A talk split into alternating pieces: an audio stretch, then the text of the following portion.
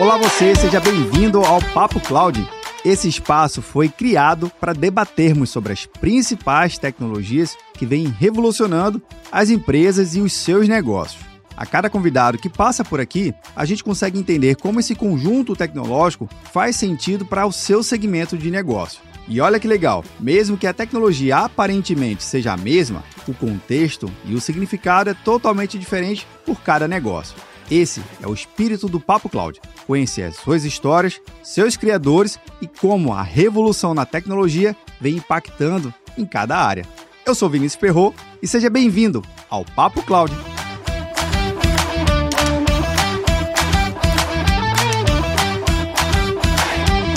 Olá você, seja muito bem-vindo ao Papo Cloud. Eu sou o Vinícius Perro e nesse episódio já Episódio aberto aqui com um grande amigo, WP da Oracle. Hoje a gente vai falar sobre diversos assuntos, meu amigo. Então, a, você que está vendo aí agora ou nos ouvindo, prepare-se que a pauta vai ser bem legal. A gente vai falar sobre carreira, transição, um executivo que atendia e cuidava só do Brasil, agora vai cuidar também da América Latina, de uma operação extremamente importante para toda a sociedade e a economia. Vai falar de Finopes, vai falar de um monte de coisa, vai falar de café, vai falar de revista, vai falar de conhecimento, compartilhar conteúdo, enfim. Hoje o episódio está bastante recheado. Mestre WP, muito obrigado pela sua participação participação mais uma vez aqui no Papo Cloud, viu? Ô, Vinícius, muito obrigado por ter convidado, tá? Sempre um prazer grande. Eu não sei se é a terceira vez que eu tô aqui, ou a quarta, né?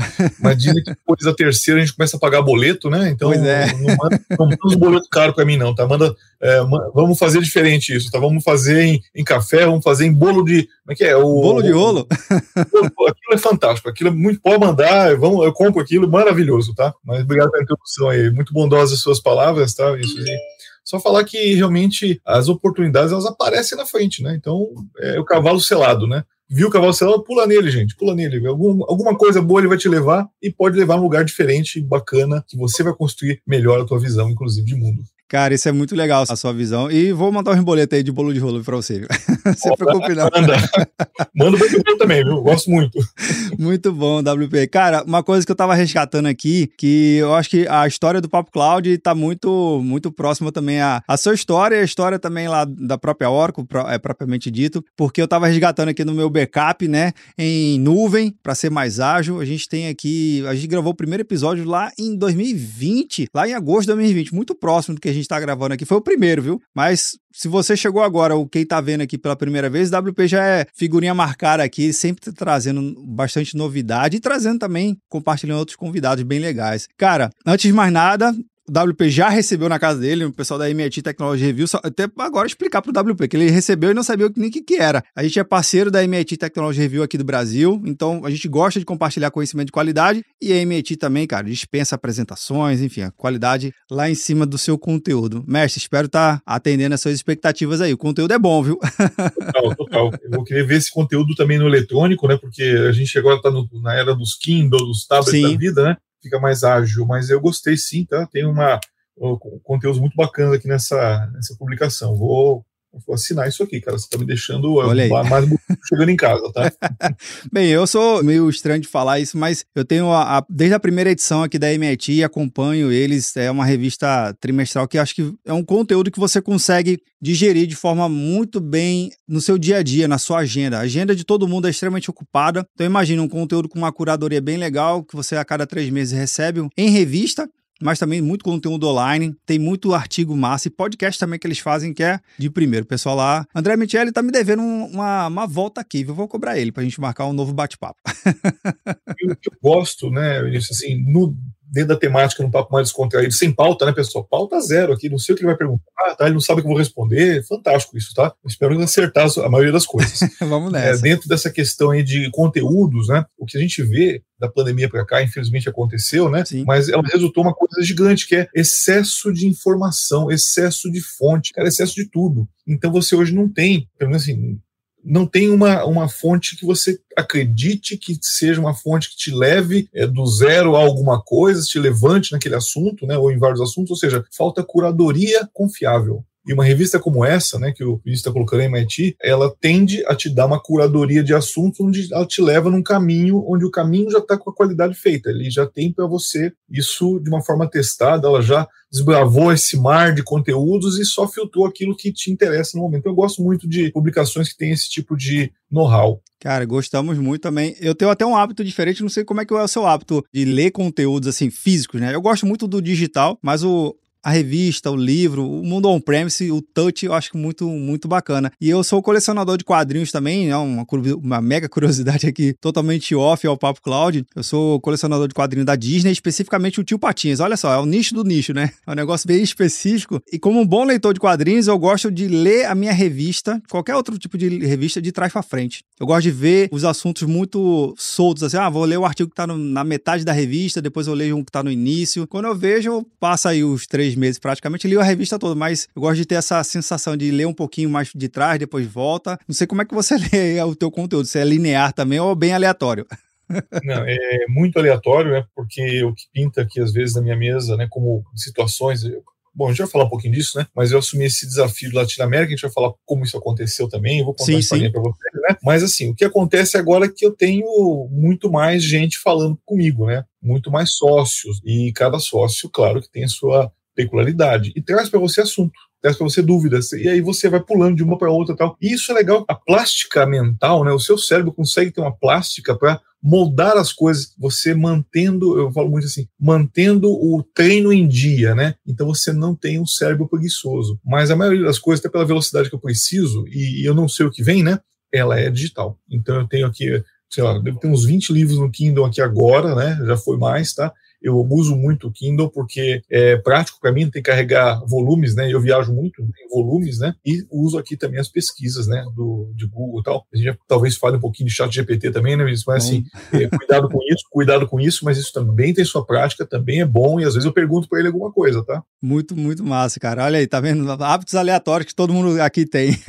mas, Mexe, conta aqui um pouquinho pra gente. É, quando você participou lá do primeiro episódio, lá do 70, 070 do Papo Cloud, é, você, você Agora, qual que é esse episódio agora?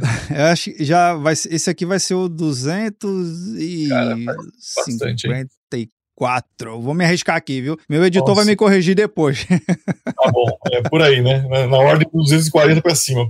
Fala, Perro, como você me chamou, eis-me aqui. E esse é o 253. Cara, a evolução de uma carreira, a gente sempre olha assim um executivo, de, principalmente um executivo de uma grande empresa, e fica tentando imaginar uma trajetória. Fala assim, poxa, como é que esse cara, como é que esse, essa pessoa conseguiu chegar onde chegou? Então, conta aqui um pouquinho pra gente como é que foi a sua trajetória a ser executivo Oracle, assumiu uma posição Brasil e, obviamente, né, agora você com a nova posição América Latina. Conta pra gente, porque é um negócio tão, tão distante da, da, da grande maioria, é bastante curioso. Conta aí pra gente. Um ponto, assim, importante, né? Quando você tá numa grande corporação como essa, a primeira coisa que vão te avaliar, e não adianta, pessoal, os estereótipos são avaliados sim, as pessoas olham você, como você se veste, como você fala, como você trata, o carinho que você tem em apresentar as coisas, né? O formato o teu modelo mental de discussão, isso tudo é avaliado sim, porque você, no final, é um filtro. Você tem várias pessoas que querem estar onde você está sim. Muito bem, é muito glamorizado isso, tá? Depois eu vou contar a realidade da coisa para vocês, tá?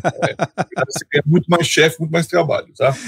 Mas, assim, é, você acaba entendendo como é que o, a Oracle, nesse caso, né, ela fez uma transformação de uma empresa de licenças de produto on-premise para uma empresa de serviços e essa transformação levou também a uma mudança de todo o comportamento das pessoas-chave. E aí o que acontece? Muitas das pessoas-chave que estavam na empresa há seis anos atrás são pessoas que estavam no comportamento anterior e eram de sucesso. São pessoas muito boas, mas na velocidade que a empresa se transformou, aquele pessoal ali não estava mais correspondendo a essa imagem ou a essa mensagem da empresa. Então abriu uma série de oportunidades, tá? Isso estou falando desde a aquisição da Sun Microsystem pela Oracle, onde eu assumi a equipe de engenharia do Brasil da Sun para fazer a entrada deles na Oracle. Né? Então eu tentei ali fazer uma conversa e, e que eles entendessem nosso modelo e tudo mais. E na verdade disso acabou surgindo um terceiro modelo que não é nem da Oracle nem da Sun. Foi uma coisa bem legal que aconteceu naquela época, né? Mas o que acontece é que essas oportunidades acabam aparecendo pela mudança do cenário, ou ele é cenário político pode ser, cenário econômico pode ser, ou situacional da sua empresa mesmo, né? Que está ali, é, uma mudança de gestão, mudança de societária e tudo mais, podem acontecer as oportunidades. Bom, e ali naquele momento eu entendi que pessoas era a chave mais importante para tudo que estava sendo construído da visão Oracle para frente. Então, o que são pessoas? É só olhar para dentro? Também é. Mas é olhar para fora? Muito. É tratar o cliente, tratar aqui. A gente está falando um pouco antes aí, fazendo um esquenta eu, Vinícius, né? Sobre, poxa, cumprimento o porteiro, cara. Cumprimenta lá o pessoal gari, né? Tá varrendo a rua. Por que você não dá um bom dia pro cara? De repente você pode dar, oferecer um copo d'água, ele vai se sentir o melhor cara, o cara mais importante daquele momento. E ele é para você. E você certamente está fazendo isso. E ele está sendo, vai corresponder isso para você também. Então, o que eu fiz é mudar o meu comportamento também. Então, atuando mais em comunidades, atuando mais em projetos que eles demoram para ter frutos, né? Por exemplo, você mudar uma cultura de empresa, você mudar o formato de fazer um negócio? É muito difícil essas mudanças, mas você apoiando isso, você mostra que você está dentro do, mesmo valor. Olha, os valores que são apresentados pela Oracle hoje são os valores que eu defendo. Então, maravilha. E isso fez com que eu estivesse no hotspot para algumas dessas escolhas. Então, teve uma escolha é, de ser o diretor Brasil, assumi Brasil, construímos né, a equipe e você fala assim, puta, é diretor tem umas 50 pessoas. Não, comecei com duas pessoas. diretor de duas pessoas. Na verdade era eu mais um, tá? Eu mais uma pessoa, tá? Você era duas, era diretor e a outra pessoa mais outro, outro companheiro. Exatamente. E é um colega que você deve ter entrevistado aqui, é o mestre Campelo, né? Você deve ter Sim. falado com ele já. Né? Então, um grande abraço pro Campelo aí. Grande colega, um grande amigo, tá? Era eu e ele, e nós construímos toda a área de cloud da Oracle Brasil naquela época, né? É, claro que a gente foi desafiado, gerou formatos novos, alguns deram muito certo, outros a gente, puxa vida, fizemos algo errado aqui, erramos a mão. A gente aprende com erro, muito importante errar bastante, no começo principalmente, para que você aprenda com erro e evolua. Fizemos tudo isso, né? E hoje a gente está aqui é, em Brasil, cheguei a ter aí 95 pessoas na equipe, né? Que foi um, realmente um negócio muito bacana, onde eu trabalhava, nisso com engenharia e arquitetura, né? E que, qual é a diferença disso, né? O engenheiro, pessoal, ele quer saber da tecnologia bruta, quer saber daquele negócio e por que que se eu apertar, se eu der esse sinal, a luz acende ali, esse é o engenheiro. É o bit byte, literalmente.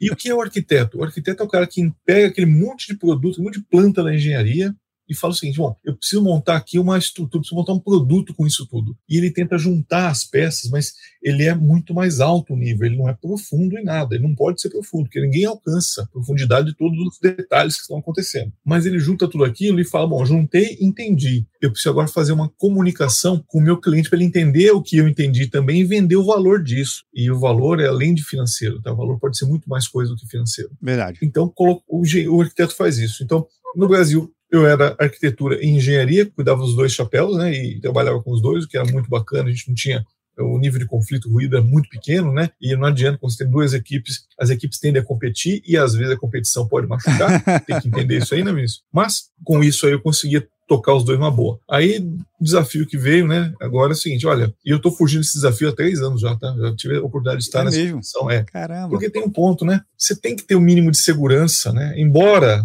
se é um desafio, você não pode ter segurança, tá? Se é um desafio. Se não é um desafio, você chegou tarde. Se tá fácil demais, é porque você não tá na fase principal, né? Exatamente, exatamente. Mas assim, eu senti que eu tinha que fazer alguma coisa no Brasil ainda para ter o modelo pronto e um dia esse modelo poder ser comprado por outras culturas. Porque não adianta, nós temos um jeito de fazer. O Brasil pensa de um jeito, e não é só por falar português, tá? Que o resto da Latinoamérica pensa diferente. Tem outros rituais de fazer negócio, outros rituais de construir aquisição de conhecimento. Então, quando a gente bolou aqui no Brasil um jeito que ele é flexível e foi bom, eu olhei para isso e falei, bom, agora eu consigo pensar em Latinoamérica. E, coincidentemente, essa empresa aqui chamada Oracle Brasil, tá? Ela muda todo ano. Todo ano acontece uma super mudança aqui dentro. É chacoalhar a árvore, a roseira, e cai flor, cai semente, cai folha, ou se segura, de repente é ali uma, um besorrinho, ele fica, o besorrinho cai, e acontece essa mudança todo santo ano, tá? Então eu estou há 18 anos aqui, Vinícius. Foram 18 empresas que, que legal. Estou na minha 18 empresa, sem sair do meu CNPJ. Experimentando situações bem diferentes, né? Exato. E aí levei, então eu estou agora com esse desafio e de novo, né? Pintou fui na barriga quando o pessoal me convidou pela, pelo terceiro ano consecutivo Sim. e eu não tive mais como para isso, porque também você fica grande demais quando você está, você tem que ter o um desafio novo até para você deixar pessoas que estão chegando aqui crescerem também. E tem dois pontos, né? Ou passam por cima de você, ou você abre espaço pegando um novo desafio e abrindo espaço para as pessoas chegarem. Então, como eu não quero ser barreira para ninguém, né? Eu acabei aceitando o desafio aí, e é claro que deu frio na barriga, e dá, estou com ele ainda, tá? E é claro que eu estou aprendendo como conversar, e não é só o idioma de novo, é, não é só falar espanhol, eu falo portunhol, tá? Não é falar portunhol somente. Essa parte é a mais fácil, né? Essa é a parte que a gente tira de letra. Eu até brinco com o meu pessoal. Eu vejo muita série, né? E agora eu mudei, né?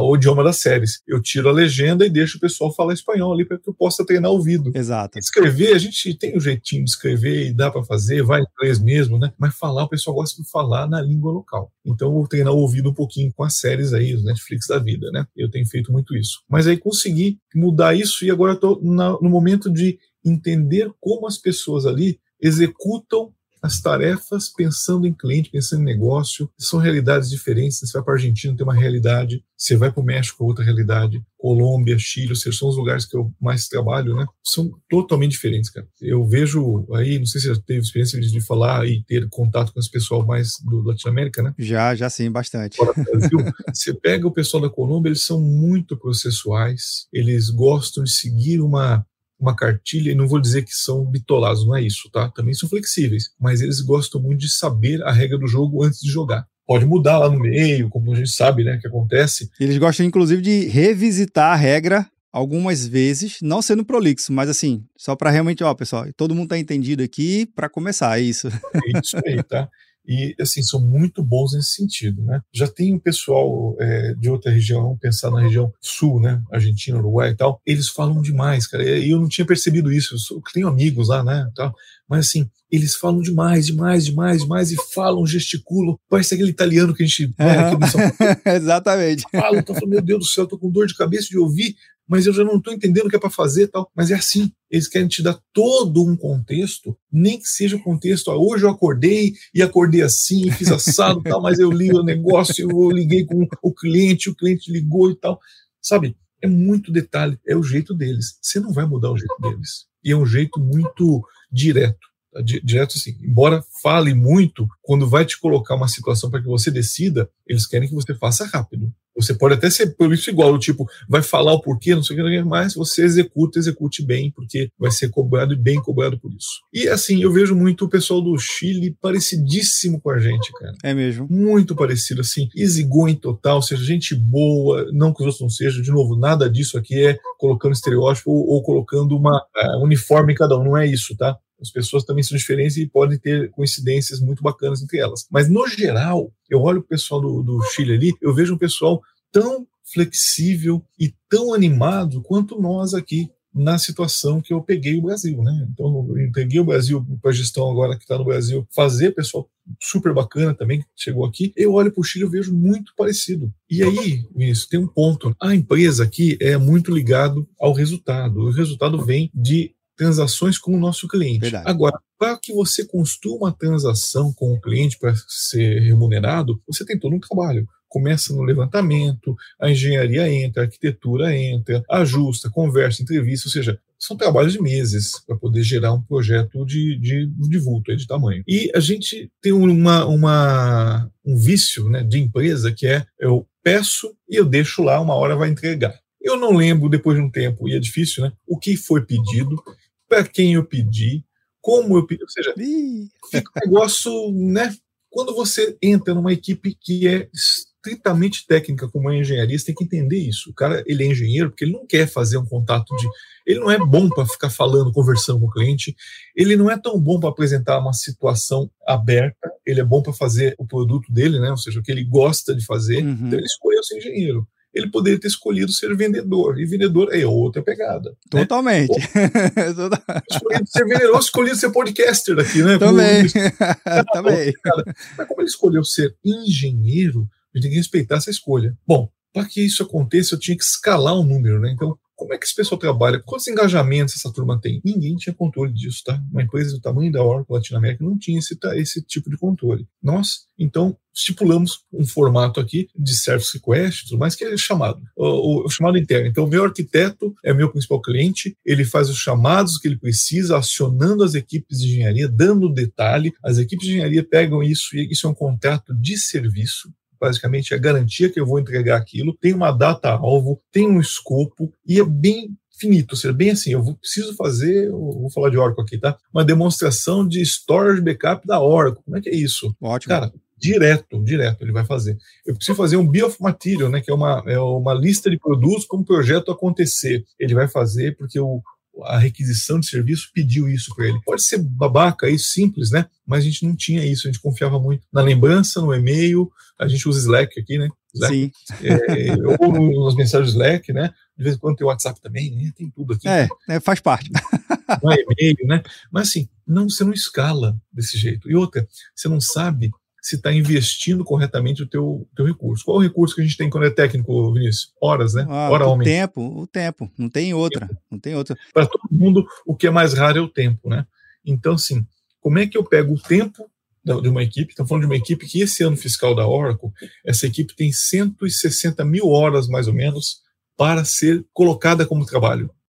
Como é que eu pego 60 mil horas e eu consigo investir isso corretamente? O que a gente fez? Foi que, junto à requisição de serviço, lance também o esforço. Sim. Eu tive a preparação, eu tive a estruturação e a execução e a apresentação. Tá bom, lance essas fases todas lá e tal. E aí eu cruzo isso com as oportunidades, eu cruzo isso com o sucesso, eu cruzo isso com é, reaprender, né? Ou seja, pô, fez, mas não fez tão bem. Por que não fez tão bem? O negócio não se concretizou. Isso é um sinal. Ou a pessoa diz ser especialista naquele assunto, mas ela demora o dobro do tempo do que o colega que também é. Ela está no lugar errado, ou está mal treinada. Então começa o diagnóstico das pessoas. E a gente usa isso, Vinícius, não é para fazer, como eu vou dizer, uma forçada na turma, não é isso. É para tentar ajustar, colocar as pessoas onde tem aí uma afinidade melhor e corrigir os gaps, mas no diálogo, né? Você dando feedback. Sim. Conversando com a pessoa, falando, eu tenho aqui percepção, que é o que todo mundo tem, né? Ah, eu acho que fulano é assim, fulano é assado.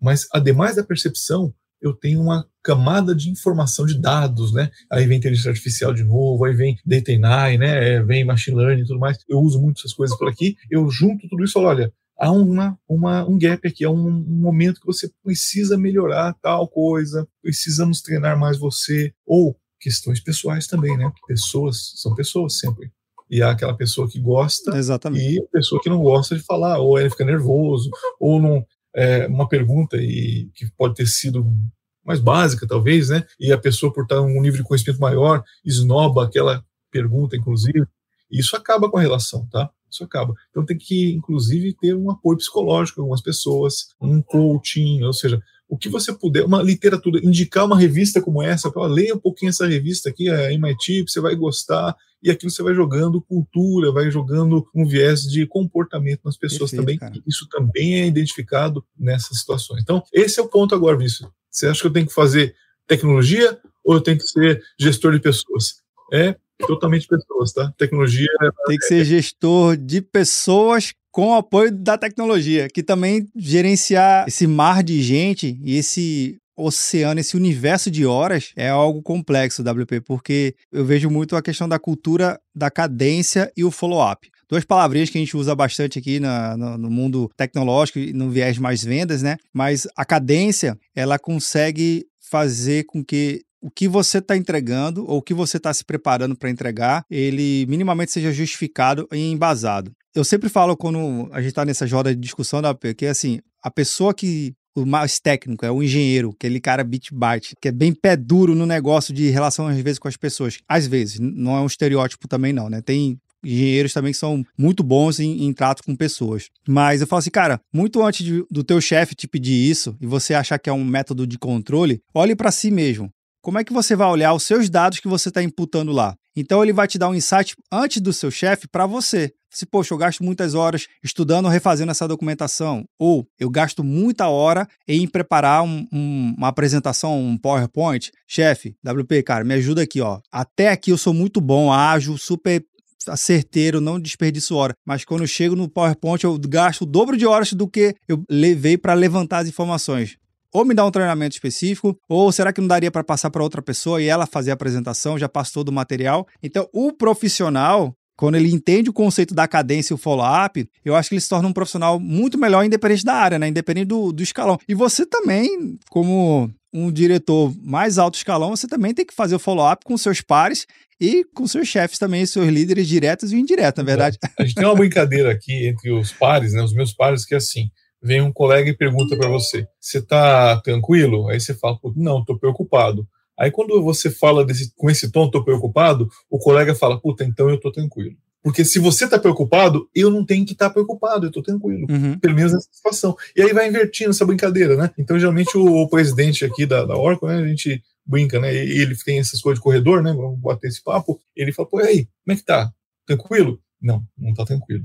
Puta, então eu tô eu como presidente estou tranquilo e sinal que você está cuidando das coisas. Mas assim, é muito bom essa abordagem de dados, né, principalmente, porque você consegue conversar, né, Vinícius, com, com base. Então, tem a parte de percepção que todo mundo tem. Eu acho uma coisa do Vinícius, ele acha uma coisa de mim. Com certeza o convívio dele lá no futebol é as pessoas acham ele outra coisa. É, com certeza no meu outro convívio aqui eu adoro bike, tá? Viciei nesse negócio de, de pedalar, rapaz, é uma coisa absurda na minha vida. Ganhei um filho, né? A bike, tá?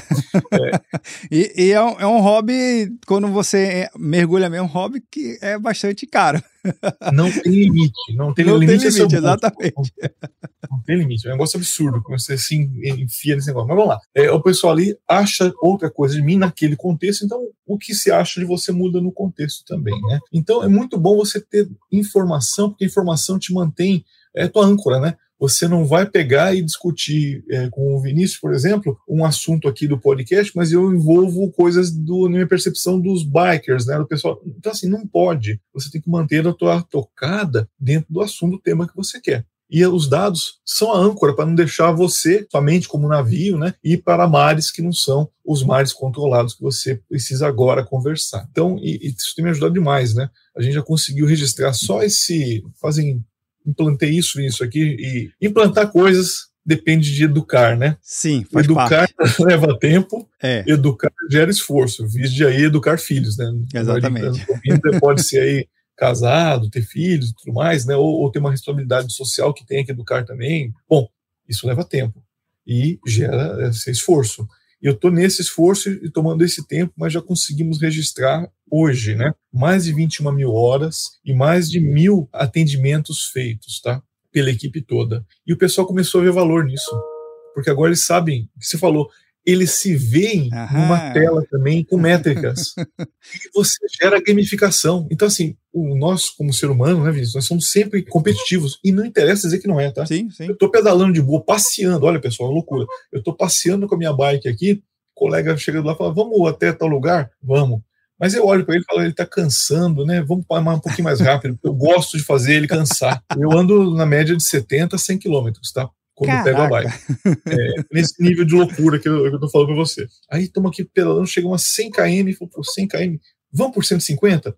Eu não tô aguentando mais, tá? Mas eu não vou, eu não vou parar enquanto outro colega também não parar. É uma estiga, na verdade, né? É, é assim, a gente fala que é uma competição, mas é uma forma também de você estimular o colega lá que está fazendo seu exercício, né? É. Mas é assim, o ser humano ele é um ser competitivo por natureza. Sim, sim. Em tudo e qualquer coisa. Então, quando você dá informação para o time todo, e essa informação ela é aberta, transparente, todo mundo sabe. Quando chega lá, ele tem a informação dele, ele conversa com um colega e conversas acontecem tá, entre, entre os times. Tem um grupo de WhatsApp que tem você e o, e o, time, e o grupo de WhatsApp que tem o time e não tem você, tá? Lembra disso, existe sempre, tá? É. Bom, Faz parte também.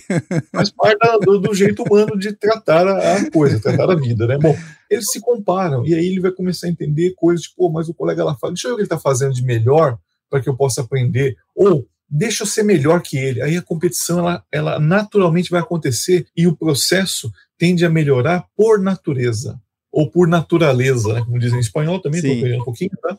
por natureza, né? vai melhorando o processo paulatinamente é uma questão de paciência, é uma questão de incentivar, é uma questão de aprender com erros e sempre estar um passo à frente. O que é o passo à frente, Vinícius? É você também dar o exemplo. Então, assim, você também é medido como executivo. Então, você pegando aquilo tudo de informações e se incluindo, você também passa para o time que aquilo é um, algo importante. Se é importante para você, passa a ser importante para todo mundo que está contigo também.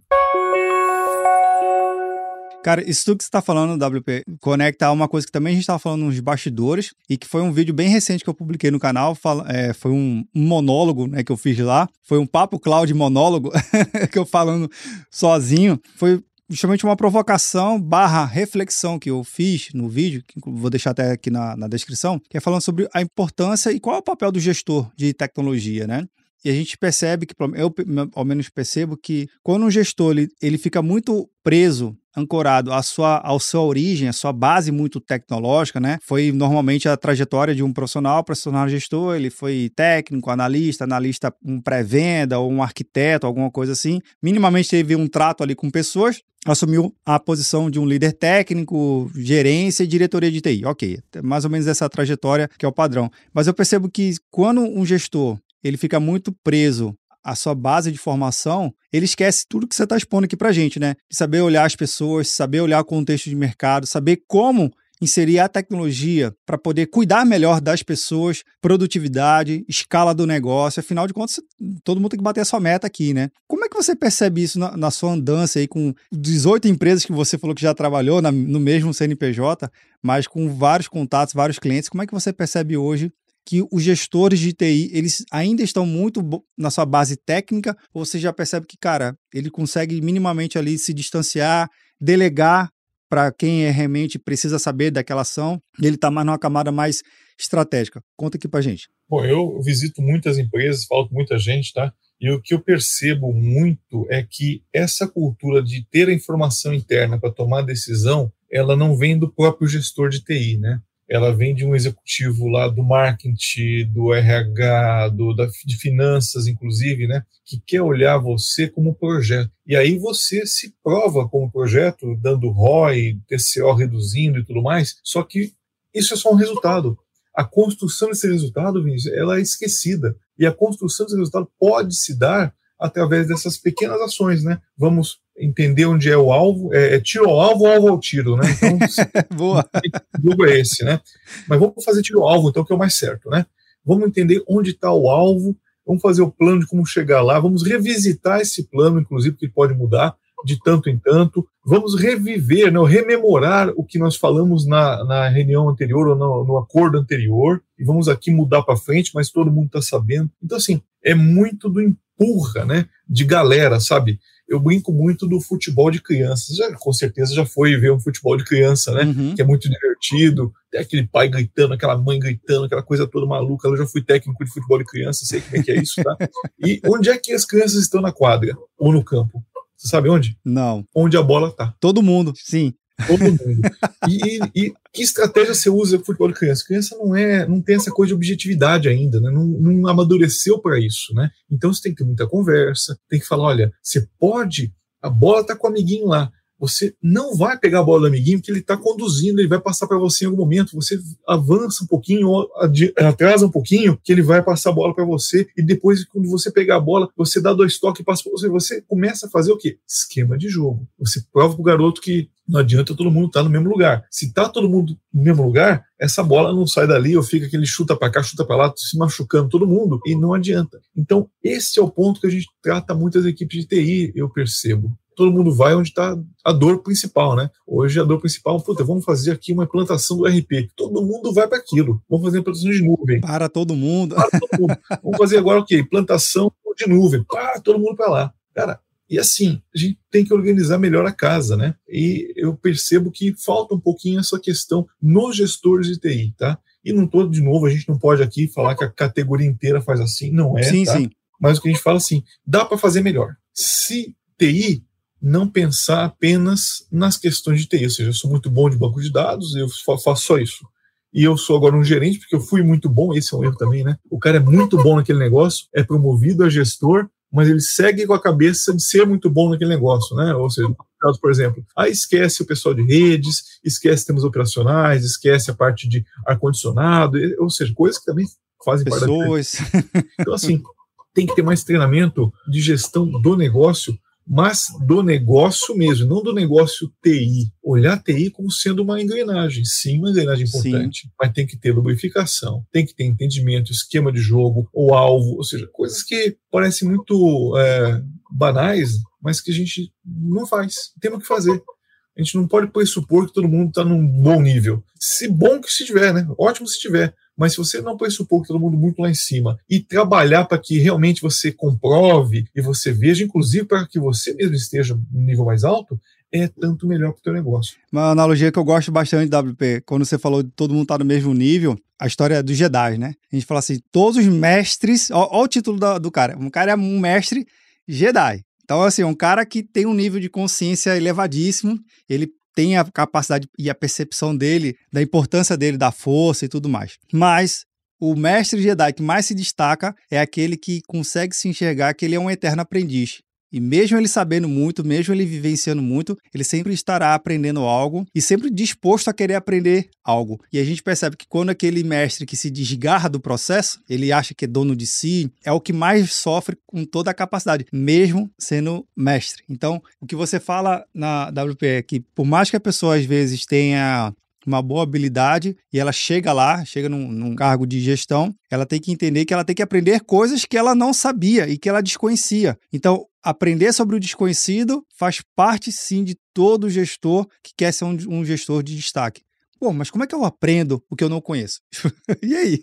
Isso, o frio na barriga, né? De novo, só repetindo um pouquinho, já falamos isso, mas vamos repetir um pouquinho aqui que é importante a visão, né? Se você tá com frio na barriga, não se sente preparado, é porque o momento é o melhor possível. Você vai crescer se você aceitar o desafio. Agora, se você tá ok, tranquilo, ou você não entendeu o desafio, ou você já está preparado para o desafio e já é de tempos, e se você topou é porque você perdeu tempo. Você não pode ter um desafio que está fácil de fazer, porque não é desafio. Não é desafio.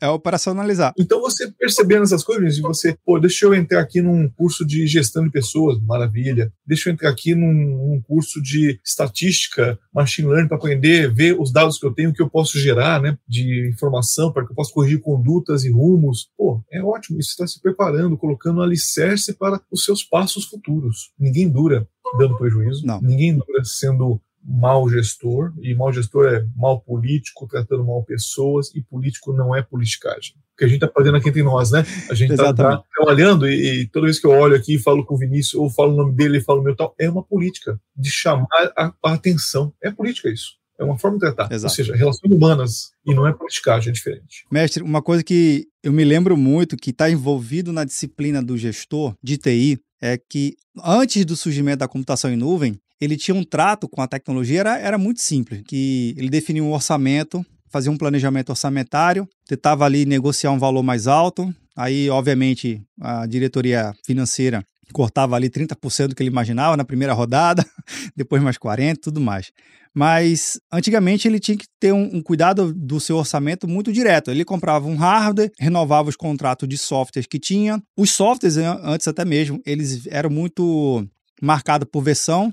Então, versão 1, versão 2. Então, aquela versão fazia um marco na atualização e assim foi criando. Com o conceito da, da computação em nuvem, primeiro, o investimento praticamente foi mudado. A natureza de CAPEX foi para OPEX, né? o dicionário do gestor de TI foi atualizado. A gramática dele teve inserções de novas palavras, novos termos. Ao passar dos anos, com a computação em nuvem, também se deixou muito latente a necessidade de cuidar financeiramente de um orçamento que era muito mais volátil. Eu comprava um hardware, o hardware durava ali na sua expectativa de três anos, uma renovação de mais dois anos, cinco anos de vida. Na computação em nuvem, não. Tem que ter um controle financeiro muito direto e muito constante, sem desespero, mas constante. Por quê? Se eu planejo um orçamento para 12 meses e eu clico lá num item que não necessariamente estava planejado, eu posso consumir o planejamento financeiro todo em um mês. E aí? Aí a gente fala do FinOps. Como é que você tem visto hoje na discussão com o time, tanto você quanto os clientes, os gestores já estão mais aptos a entender facilmente como controlar o custo em nuvem, ou ainda está muito novo essa disciplina, essa discussão está muito no início ainda e tem muita coisa para evangelizar, trazer uma cultura diferente. Como é que é isso? Olha que papo que você chamou agora, viu? Porque isso é muito parecido com a nossa vida doméstica, inclusive, né? Sim. O que a gente pensa hoje? Eu não sei se você tem orçamento familiar. Eu Temos. tenho. tem que ter. Estou sempre no vermelho, sempre a bicicleta mais nova não dá para comprar agora e vamos fazendo, né? Mas o que acontece é que muitas das pessoas, e o Brasil é isso, tá? O Brasil é. As pessoas não têm tanto essa cultura de educação financeira. Então, é como arrumar a cama, né? A gente falando isso, né? Você arrumou tua cama, então você muda o mundo. Beleza. Você tem orçamento seu, pessoal, privado, então você vai entender o quão importante é um FinOps numa empresa. Porque senão ele passa a ser um tipo, deixa eu calcular quanto eu estou gastando e não necessariamente o quanto a qualidade daquele gasto. Poxa vida, eu estou gastando mais do que eu orcei. Perfeito. Por quê? Porque aquilo que eu estou colocando está receitando de uma outra forma na empresa. Então, a experiência do cliente é uma coisa que uma métrica importante, que é além de FinOps, mas FinOps influi nisso. A velocidade do atendimento, a velocidade de um processamento poderia ser feito em dois dias, está sendo feito em duas horas, porque você aumentou ali o recurso naquele momento, mas é importante para cumprir um prazo de auditoria, um prazo regulamentar do seu mercado, né? Então, são coisas assim, mas você só vai entender isso se você já tem um exercício feito até pessoalmente. Porque porque não é gasto, é qualidade do gasto. Esse é um ponto. E aí começa uh, outro ponto nisso. Como é que eu estruturo o FinOps? Primeiro, eu tenho que olhar os antigos balancetes, né? centro de custo, aquela coisa toda, como é que aquilo lá se deu. E o resultado da empresa, se chegava no DRE, né? Fazia o DRE Sim. lá, o pauzão tá lá, pô, tô negativo, tô, tô positivo. Aonde eu comecei a ficar negativo foi na linha de custo da mercadoria vendida, né? O CVM, foi no custo de insumos, foi no estoque. Onde é que foi que eu fiquei negativo aqui? O que eu fiz errado, né? Ah, foi no lançamento aqui, multas por não cumprir alguma regulação tal, é, aconteceu uma multa aí que é um evento extraordinário. Tá bom, então você justificou, você entendeu. Quando você olha Finops, eu quero medir o quê? O custo global de TI, não precisa de Finopse. Olha a conta, olha o billing do meu provedor e está tudo certo. Exatamente. É igual olhar a conta do cartão de crédito. Não precisa olhar o detalhamento, só o valor total. Exatamente. Né? Então não precisa de Finopse. Isso não é Finopse. Agora, quando eu começo a falar, bom, é importante, se eu não sou uma área de resultado, é no mínimo importante fazer o show back, né? ou seja, vou mostrar como eu estou sendo usado pelas áreas que eu presto serviço. Exato. Se eu sou uma área fim, aí é pior eu tenho que mostrar quanto eu gasto versus quanto eu estou gerando de receita, fora impostos e tudo mais. Eu tenho que gerar isso também. Então, essas duas medidas gente, já me dão uma noção de que eu preciso controlar. Imagina que eu tenho um departamento de recursos humanos, um de vendas, um outro departamento de segurança, atendimento é, do cliente aí na minha URA e tudo mais. Eu preciso medir essas coisas todas. Aí eu falo, bom, então eu já sei o que eu quero, como eu quero medir. Combino isso com quem quer ver, porque não adianta você ter informações que você acha muito útil, mas quem toma a decisão, quem olha isso para te remunerar melhor, você, a equipe, apoiar suas contratações, apoiar seus investimentos. Se ele não vê valor nisso, não adiantou de nada. Então combina o jogo. Meu querido sócio da empresa, meu querido conselho diretivo, como é que a gente pode mostrar para vocês o desempenho da TI? E não só da TI como despesa, mas da TI como geradora de oportunidades. Sim. Aí você mudou o jogo. Aí você entendeu o que é para fazer. Aí você volta para o Finops e fala: as minhas ferramentas Finops conseguem isso? Aonde eu consigo isso? Como é que é isso? Ou seja, você sabe o que você quer. Não é só medir, é como medir, o que medir e para quem eu meço. A mentalidade, eu acho que você deu a, a, a dica de ouro aqui. Se eu tenho uma mentalidade de saber olhar aquele poder computacional em nuvem e não olhar simplesmente a última linha da fatura. Ah, eu entendi toda a arquitetura tecnológica, toda a minha estrutura de banco de dados, rede, storage, backup, ótimo. E eu estou olhando só o valor total da fatura, quanto que ele está custando? Não é FinOps, tá claríssimo, claríssimo. Mas quando eu começo a conectar esse monte de tecnologia e vou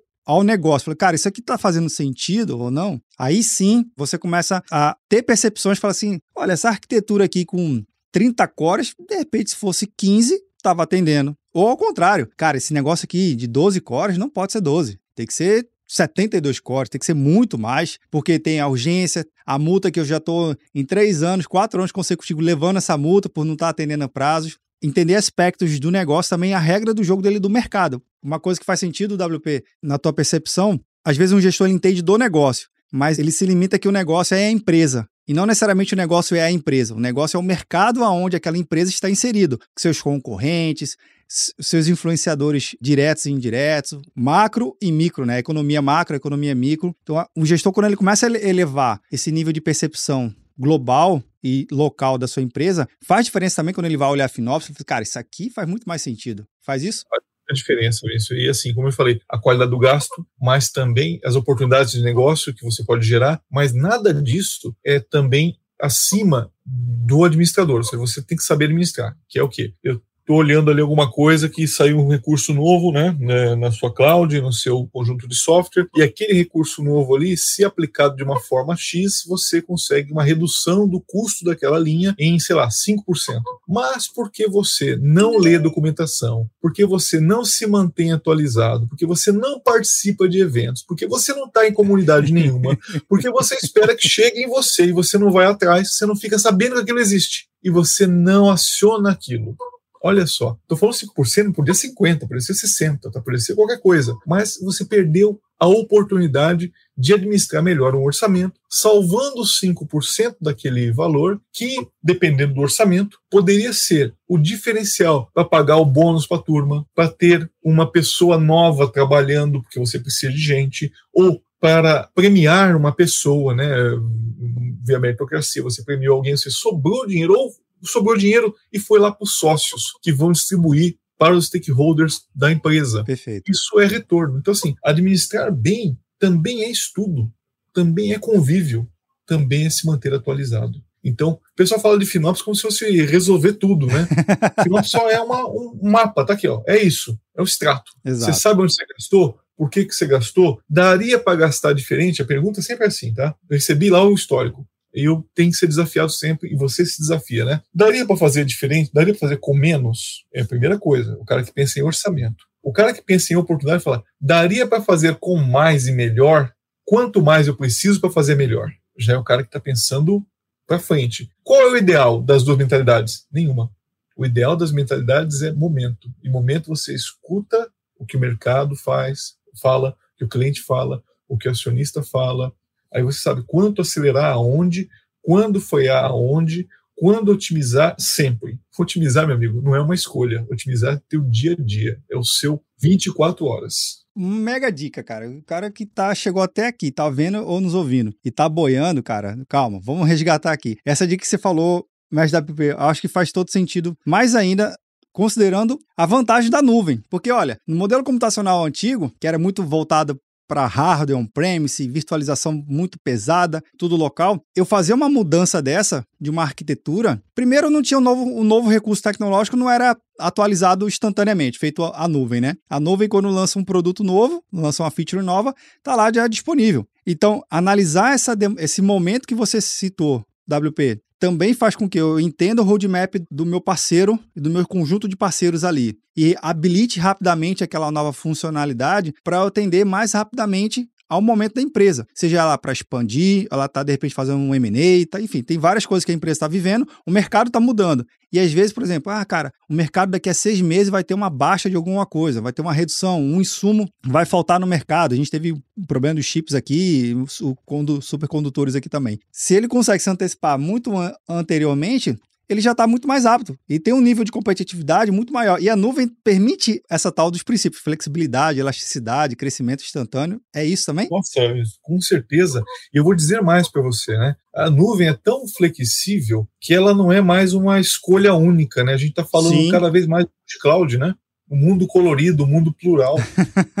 eu não tenho nenhum problema hoje, embora represente uma bandeira, né, e minha bandeira é única, né, Oracle Cloud, eu não tenho nenhum problema em dizer que hoje eu estou conectado. Em Brasil, por exemplo, a gente está conectado com Azure. E os clientes das duas nuvens podem usufruir a soma dos dois catálogos de produto. Olha que absurdo isso. Quem é que está fazendo isso hoje? Eu te digo que não, sei, não, é, não são 5% de quem poderia fazer está fazendo. Quem já está fazendo está tendo ganhos absurdos, né? E eu, eu, posso dizer porque são casos públicos, tá? A TIM, né, Telecom Itália aqui no Brasil, ela já fechou, né, alguns data centers e está com um saving de 35% no running da TI deles e o tempo de atendimento, né, ali no, no call center, a diferença, né, do você renova os serviços de telecom que são muito fáceis, a barreira de entrada quase não existe, né? Exato. Você troca claro para vivo, para TIM, ou muda muito rápido, né, não tem barreira de entrada, você só fica se você é bem atendido como cliente. Então, tem um nível da população que passa dificuldade a gente sabe disso, né? Todo mundo passa dificuldade, mas é um nível mais grave, né? Que não tem como pagar a conta um mês, dois meses, três meses. A TIM vai lá e tem uma operação de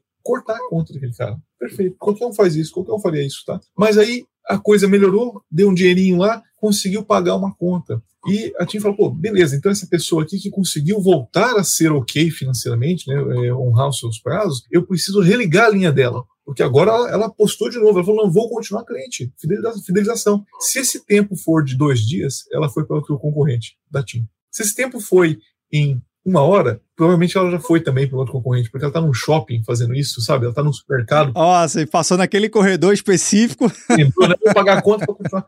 Se você faz isso em 10 minutos, até 10 minutos, 90% de chance dele não ir para, não, não migrar, não fazer churn, né? não sair da, da, da tua telecom. Com a operação de cloud, Vinícius, a gente consegue agora atender, no caso da TIM especificamente, 98% das religações em até um minuto. Caramba! O ponto anterior da cloud, eles faziam esse atendimento de 50%, que eu posso estar o número tá, pode estar errado. Tá? Desculpa, ok, tem, tem, uma margem aqui de erro, viu, pessoal? Tá tranquilo. Há uma margem de erro aqui, mas assim, não chegava nisso que eu falei. Esse último eu, sei, tá? Mas esse que eu vou falar agora eu não tenho certeza, tá? Mas vou falar aqui. 10 minutos era a barreira, tá? E era 50% para chegarem em religação em até 10 minutos. Então, assim, fazer 98% em até um minuto, essa linha de negócio mudou totalmente. Total.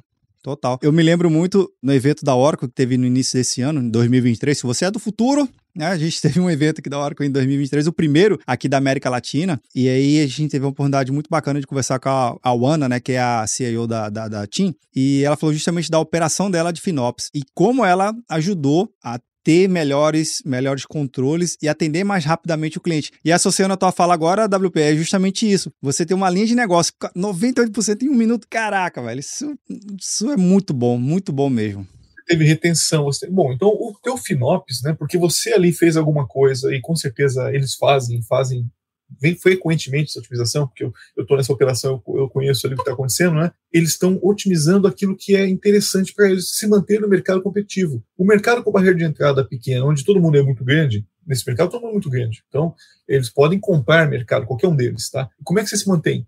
Tendo a fidelização, a qualidade. A fidelização gera recursividade, é, se manter aquele cliente ali dentro, mais. Então a tinta nessa aí, e Finops é uma ferramenta para saber aonde pode melhorar. E Finops não é ferramenta para dizer não. Finops é ferramenta para dizer sim quando entende-se que o sim é necessário. Não é só para, assim, se quer economizar, para de usar. É. Mas não é isso Finops. Não é isso que a gente quer de Finops. É saber o, a qualidade do uso, né? E quando eu falo multi-cloud, no caso da, da TIM e da BT, a BT também é um caso público, tá super, super bom, é a mesma coisa, então, ou seja, você uniu as duas clouds, então tem benefício das duas. Quando você usa o Finops olhando as duas clouds, aí você entrou numa outra jogada, que é, além de otimizar uma e outra, você otimiza entre as duas. Aonde está valendo fazer? Vale fazer na Oracle hoje, porque é mais barato?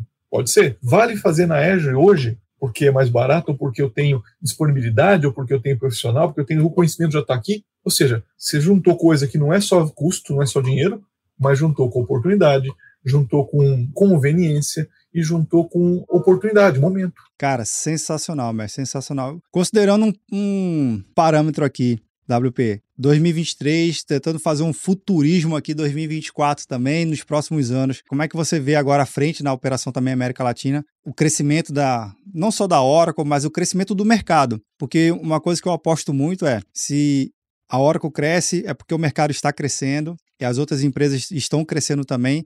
Que negócio, está todo mundo crescendo, isso é legal, que está todo um ecossistema fazendo acontecer. Qual a sua projeção para os próximos anos, mestre? Olha, estou muito feliz na posição e na empresa que eu estou, porque aponta-se um crescimento absurdo, assim, dois dígitos, o primeiro dígito não é um, tá? Pra você ter ideia, uh, o ano passado fiscal, tá? Nosso ano fiscal termina em maio, dia 31, dia 1 de junho começa um outro ano fiscal, a gente está no ano fiscal 2024, estávamos então em 2023, dá uma confusãozinha na cabeça, porque você, a gente comemora ano novo duas vezes, né? Comemora o ano novo quando é ano novo e é para todo mundo, Sim. e comemora nosso ano novo quando viramos nosso ano fiscal, que também é, uma, é um momento muito de celebração para nós aqui da Orco. Uma energia muito bacana acontece em maio aqui, inclusive. Eu convido quem tiver um conhecido da Orco conversar sobre isso, que é o Q4, né? Chama de Q4. O que é o Q4? Da Oracle. É um negócio absurdo, uma energia, uma felicidade. E não é porque está acabando, é porque você vê as coisas sendo construídas, os, os objetivos atingidos, você começa a ver tudo isso. Bom, nós crescemos 54% nisso. E nós não somos a primeira cloud do, do mindset de quase ninguém. A gente sabe disso. E nosso trabalho, até por isso, não é um trabalho de guerrilha ou de bater no concorrente, porque a gente sabe que a nossa chance não é tão grande assim fazendo esse tipo de confronto. O que, que a gente faz? A gente dá as mãos, trabalha colaborativo. Com isso, eu tenho oportunidade de mostrar a qualidade da Cloud Oracle e aí fidelizar um cliente ou, ou deixá-lo entender que a Oracle também pode prover para ele o que um outro concorrente faz. É o tal do Me Too, né? Ele faz, eu também faço só que eu faço mais barato e mais rápido, pode ser, ou faço mais qualidade também, então são coisas assim, né? A gente tem então um mercado para crescer, esse, esse passo de crescimento de 50, 54, 40% é o que nós estamos buscando quarta da quarta, cada três meses, tá? Como nós somos entrantes, né? Estamos falando de uma cloud que entrou no mercado pelo menos 10 anos atrás do concorrente líder, tá? Que a gente sabe qual é. Eles, como líderes, né? Ou como líder, ele já chegou num patamar bacana, embora possa crescer muito também, tá? Não, não há dúvida. Mas como eu tenho muito para puxar, eu começo a entrar no mercado que já foi desbravado. Para mim é mais fácil. Eu começo a entrar no mercado aonde eu não aponto os mesmos erros que os outros colegas que já estão nele há tempos fizeram. Então eu começo a acertar mais. Então as oportunidades de Oracle Cloud são absurdamente grandes. Pensando em Latinoamérica, nós já inauguramos semana passada um data center em Monterrey, no México. Então nós temos a cloud hoje com 45 regiões, é a cloud que mais é pulverizada mundialmente plano do nosso chefe, Larry Ellison, é o dono, né? Ele é empresa de dono, incrível isso, né? Eu consigo falar o nome do dono, né? É uma raridade hoje em dia. Pois Mas, é. ele fala assim, que ele quer um data center em cada país do mundo. Vamos, vamos tirar exceções aqueles que são, quem sabe, né? A Rússia, a China, coisa assim, que pode ainda ter uma situação, né? Mas fora isso, e países em guerra também não dá para colocar um data center. Mas fora isso, um data center em cada país. Estamos falando de pelo menos 150 países 150 data centers. É um plano absurdo também de muito crescimento. Falando de oportunidade de, é, do futurismo, né? Futurismo que acontece agora, né? É, a parceria que a Oracle fez com a NVIDIA, né? Todo o estoque de GPUs mundiais, mundial hoje, eu vou arriscar aqui um número, tá? 90% está na mão da Oracle, da fabricação, ou seja, essa parceria, a Oracle foi lá e pegou o lote, pegou o que tiver aí, vamos trazer para nós. A ponto de o Brasil ser o único dos cloud providers que estão no Brasil, a Oracle é o único que tem GPU local para utilização. O que, que isso pode fazer com GPU, gente? Eu posso ter renderização de, eh, de desenhos, cálculos, meteorologia, genoma, pesquisa de, de, petróleo, pesquisa de solo, né, coisa assim, tudo isso construído com GPU aqui no Brasil. Imagina latência, imagina que isso pode ter de oportunidade para um engenheiro de uma área química, de uma área industrial, é, crescer né, dentro do, do mercado. Ou seja, cara, a gente está passando por um momento de absurdo crescimento e inovação que está acontecendo agora, né? Fizemos uma parceria com a CERN. Conhece a CERN? Conheço, conheço sim. A CERN foi uma empresa de saúde que a Oracle comprou, sim, né? Sim, é, e tem um produto similar chamado CERN, que seria também o, uma empresa de Data AI, né? Inteligência artificial regenerativa, né? Eles chamam. Isso também rodando nessas GPUs ou seja, a gente habilitou a base está colocando os produtos para rodar sobre isso, para que tenha uma evolução tão grande quanto está sendo a evolução recente aí que a gente vê do chat GPT do OpenAI, né? Sim. Que está muito em moda, mas aquilo com garantias de segurança, escalabilidade, suportabilidade, a pegada enterprise, né? Você não vai colocar o dado da sua empresa no OpenAI. Se você está fazendo isso, repense, repense um pouquinho, tá? Agora, se você tem isso num nível que a Oracle entrega com altíssima segurança, performance, escalabilidade e suporte, pode ser uma escolha boa. Então a gente tem esse mercado todo para buscar. É o mercado enterprise. Cara, inclusive já vou deixar aqui também a gente gravar esse episódio com o pessoal da NVIDIA. NVIDIA também já passou aqui no canal várias vezes. É um, um pessoal que sempre traz novidades desse mundo do, do mundo enterprise. Vamos marcar esse bate-papo, viu, WP? vai, ser, vai ser incrível, tenho certeza. Tenho certeza que o mundo, mundo enterprise aqui para trazer essas novidades é enfim, o que não vai faltar é assunto. Cara, a última pergunta que eu queria fazer para você, eu acho que você já respondeu, inclusive lá no episódio 70, mas eu queria fazer, revisitar esse exercício aqui, né? Pergunta que eu sempre faço para os convidados, que é justamente discutir o que é a computação em nuvem para a pessoa. Então, vou refazê-lo é, WP. E aí a resposta que a gente mais gosta é aquela que vem do coração. Sabemos da habilidade técnica, sabemos também da habilidade não técnica, mas o que vem do coração é que está valendo aqui a resposta para o convidado. Então bora lá. Para o WP, o que, que é essa tal da computação em nuvem? Existir. Né? Você precisa existir, você precisa estar lá. Não tem como você pensar em diferente disso. É, e por quê? Não é porque não tenham bons provedores on-premise. Existem sim muitos bons provedores on-premise. É porque você não precisa mais gastar o seu tempo e sua atenção em localizações físicas, em ter as suas coisas. Você pode ter tudo como serviço e sendo como serviço você pode mudar, sendo como serviço você pode aumentar, sendo como serviço pode reduzir, sendo como serviço pode recusar, né? ou seja, parar de usar. Então você ganha liberdade. Então existir nisso é uma, uma obrigatoriedade para todas as empresas, todos os gestores de TI. Cara, sensacional. Meu amigo, só queria agradecer, né? A gente tá, deixa eu ver aqui, nossa, passou de uma hora aqui de bate-papo fácil, foi rápido. Foi muito bacana, viu? Muito Gostando bom. demais aqui. Deixa eu ver se meu café esfriou. Ah, não esfriou, tinha aqui ainda. Cara, foi um bate-papo aqui. Hoje, um bate-papo totalmente diferente, sem pauta, sem roteiro. Cara, vamos só ligar aqui, gravar, botar as coisas para gravar e vamos, vamos trocar ideia. Eu acho que é o bacana aqui, tá sempre entendendo um pouco desse movimento. Cara, sucesso na sua carreira aí, na sua trajetória. Conta aqui comigo, conta aqui com o Papo Cloud para trazer as novidades, trazer clientes, trazer case, enfim. A gente gosta muito de, de papo assim, papo legal que nos instiga a querer fazer sempre mais e melhor. A palavra que você deu aí, gostei muito. Já dei Ctrl C, Ctrl V, viu? Fiquei para mim aqui também. Vou botar sempre os créditos, mais e melhor. WP aqui da Oracle. Cara, até a próxima.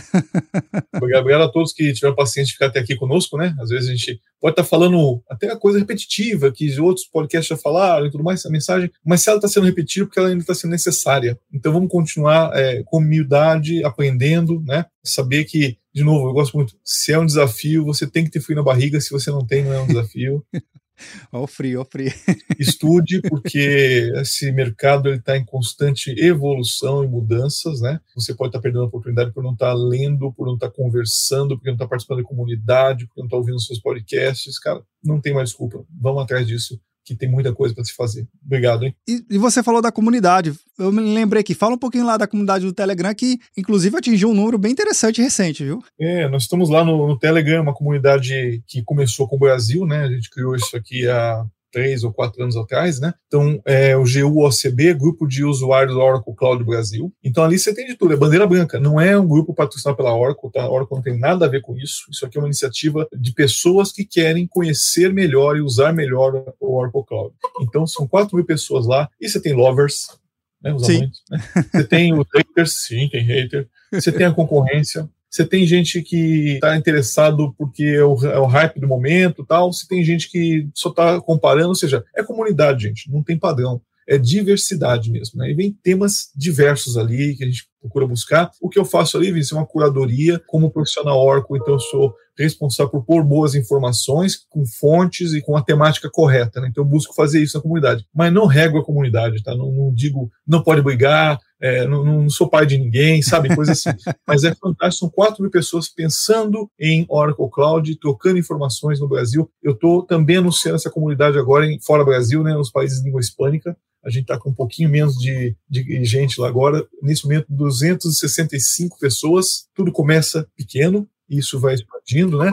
E a, a comunidade do Brasil estamos aí com 4.027 pessoas lá dentro agora.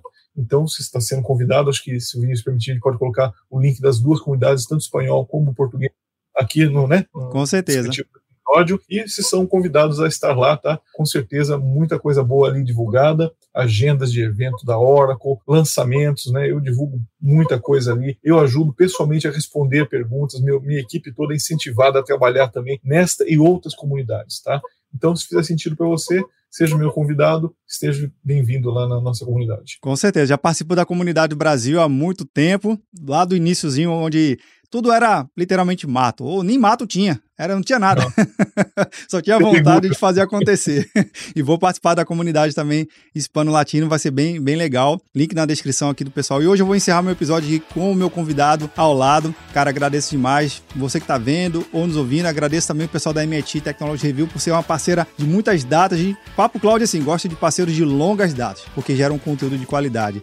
Você que chegou até aqui, link na descrição de tudo que o WP falou. Entre no grupo, compartilhe sua ideia também. E esse bate-papo também não termina por aqui. A gente continua discutindo lá do nosso grupo do Papo Cloud Makers, também link na descrição. Obrigado pela sua participação e audiência.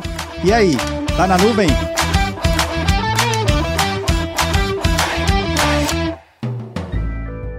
mais um produto com a edição Senhor A.